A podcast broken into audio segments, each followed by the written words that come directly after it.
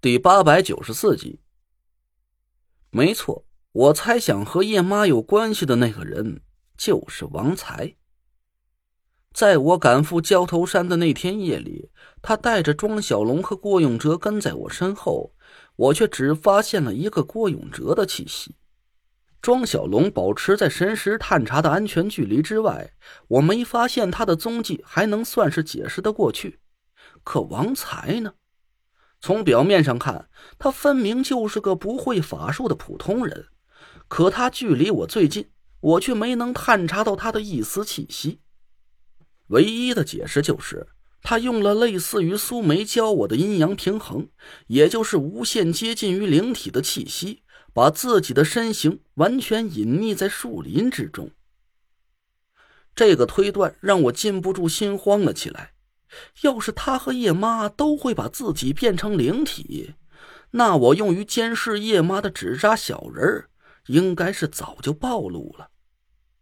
可叶妈却没跟我交代这个细节，她到底是真的没发现纸扎小人的踪迹，还是在向我隐瞒着什么？思索了很久，我还是做出了一个大胆的决定。现在正是我急需用人的关键时刻。要是这两个人的关系真的像我想象的一样，那倒是一个老天爷赐给我的大好机会，我必须要合理的利用起来。但有一个前提，王才不能是隐藏在队伍内部的内鬼，否则的话，就连刚争取到的我这边的叶妈都会立马倒戈相向，我可就偷鸡不成蚀把米，赔了王才还倒贴了个叶妈了。我仔细的权衡了一下利弊，想要顺利的打进青珠台叛徒集团的内部，叶妈是我最靠得住的一个帮手。她在袁春怡身边已经有二十多年了，有些机密她可能比宫柔儿了解的都多。要是能顺利的把她彻底变成我的底线，那就可以用最快的速度取得袁春怡的信任，通过她见到新任的青竹居士。值得赌一把。打定了主意，我假意喊来叶妈上二楼打扫一下卫生，悄悄的问她：“你说的那个老家的，呃，朋友，你和他现在还有联系吗？”叶妈黯然的叹了口气，摇了摇头：“早就断了联系了。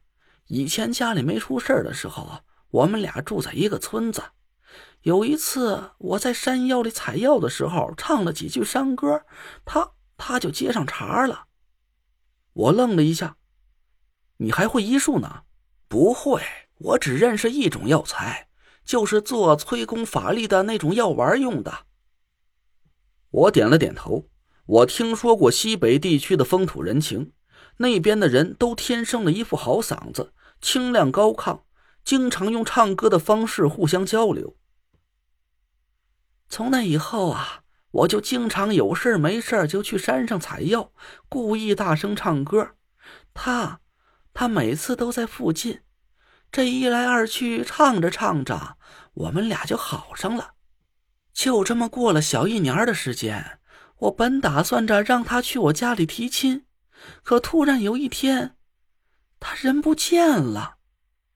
不见了，我愣了一下。叶妈点点头。泪水在眼眶里打着转他什么也没说就走了，谁也不知道他去了什么地方，也没给我留下什么话，就只有这个。叶妈说着，就从兜里掏出了一样东西，我看了一下，是叶妈装药丸用的那个小瓶子。他以前在村里的时候是个石匠，手可巧，做什么像什么。我教他我家传法术的时候。他见我平时都把药包在手绢里，就说要用石头刻个瓶子，可没想到瓶子做好了，他他也走了。叶妈终于忍不住了，捂着脸哭了起来。我接过瓶子看了一眼，确实挺精巧的。瓶子是用一整块石头抠出来的，只有指甲盖大小。我不懂石刻，也不知道这是怎么做出来的。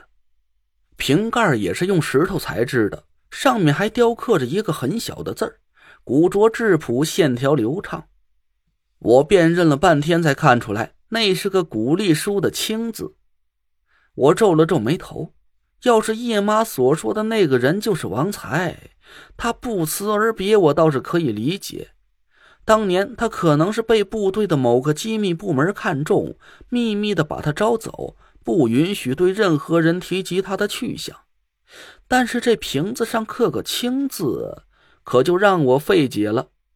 难道二十多年前王才就知道叶妈以后会加入青竹台？这显然是说不通。我就和疯了一样，把村里能问的人都问过来了。可谁都不知道他去了什么地方。我觉得中州的地方大，消息灵通，来到这儿一边打工一边找他，可能会有点收获。可这二十多年了，我还是没找着那个杀千刀的下落。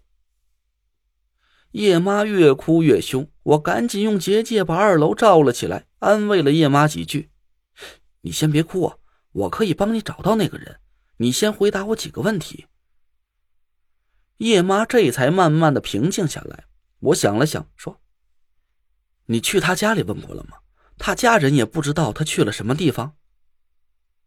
他没有家人，他是个孤儿，从小跟着逃荒的人一路讨饭到了我们老家，后来就留在那里了。那他叫什么名字？他叫走财儿。我听村里的老人说。”他来到我们村的时候，只有个四五岁，说话都不利索，是一口很奇怪的外地口音，谁也听不懂。但他身上有个木牌牌，上面就刻着一个“走”字。村长把他安顿到我们村住下，就用这个字儿当了他的姓随口给他起了个好养活的小名，叫狗娃。他的大名是上学的时候村里的教书先生给起的。是希望他长大以后能成个有用的人才。这些话里的信息量实在是太大了，我费了半天功夫才慢慢的消化了一下。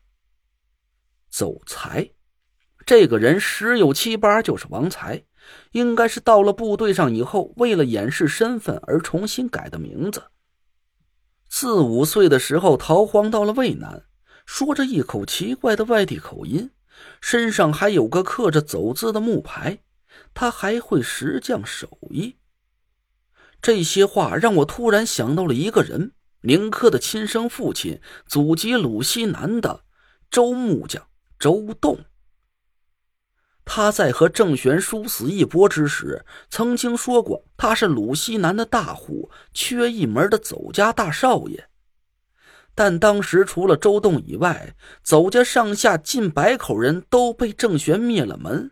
这个邹才，真的会是鲁西南缺一门走家幸存下来的后代吗？就是为了找这个杀千刀的，我自己一个人离开老家来了中州。家里人不放心，就一起来中州看我。可是半路上长途车出了车祸，我一家四口都。都，叶妈哭得肝肠寸断。我想了想，把那个石刻小瓶揣进了自己的口袋里。哎，姑爷，这个瓶子是他留给我唯一的一件东西，不能给你。叶妈急忙伸着手，我笑了笑。叶妈，你看看这个。我随手拖了两把椅子，慢慢的做出了一个动作。叶妈的眼珠子越瞪越大，她突然一把攥住了我的手，眼睛里满是激动的泪光。